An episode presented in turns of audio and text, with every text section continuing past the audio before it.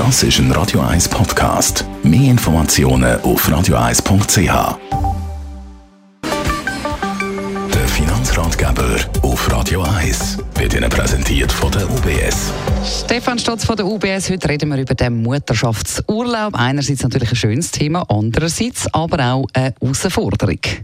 Ja, Mutterschaftsurlaub, ich glaube immer ein tolles Ereignis, weil das ist eine schöne Geschichte, oder wenn eine Familie ja, irgendwie ein Kind bekommen hat.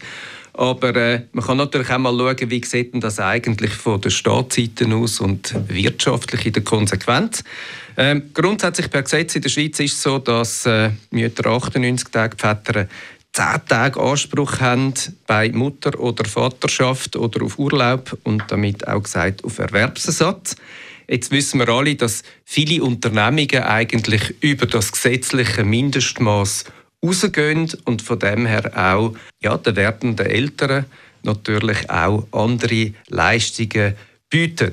Jetzt heute ist es noch so, dass natürlich äh, in den meisten Lösungen, auch wenn immer mehr Firmen ermöglichen, dass Mütter und Väter sich Zeit unterschiedlich können aufteilen können, in einem Modell vergleichbar, wie eher wir kennen aus dem Ausland. Ähm, aber natürlich, dass wenn Mütter mehr weg sind, dass natürlich auch dort die finanziellen Einbußen grösser können sein und vor allem eben auch bei Frauen, die sehr gut verdienend sind. Was sind denn die finanziellen Herausforderungen vom bezahlten Mutterschaftsurlaub?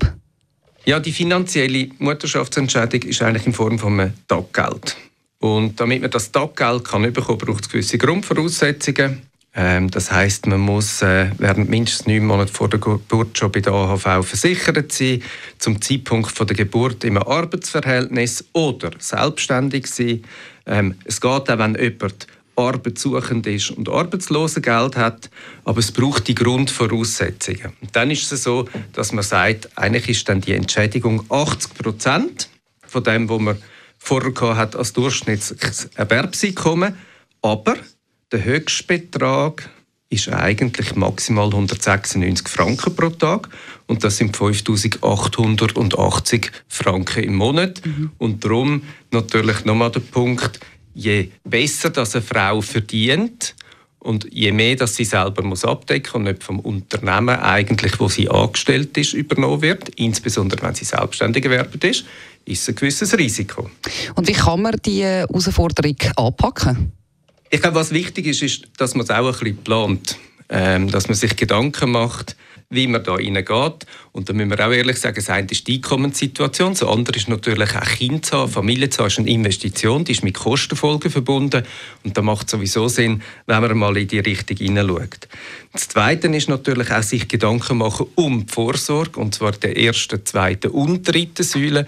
Dort haben Sie natürlich auch die Möglichkeit, wenn man das gut anschaut, weiter Leistungen macht, dass man eben sagt, okay, mit dem tun wir auch sicherstellen, dass wir dann auch in den nächsten Phasen vom Leben irgendwie auf der Einkommenssituation sichergestellt sind. Besten Dank. Stefan Stotz, nachlesen kann man den Finanzratgeber immer noch mal als Podcast auf radio1.ch oder auf der Radio 1 App.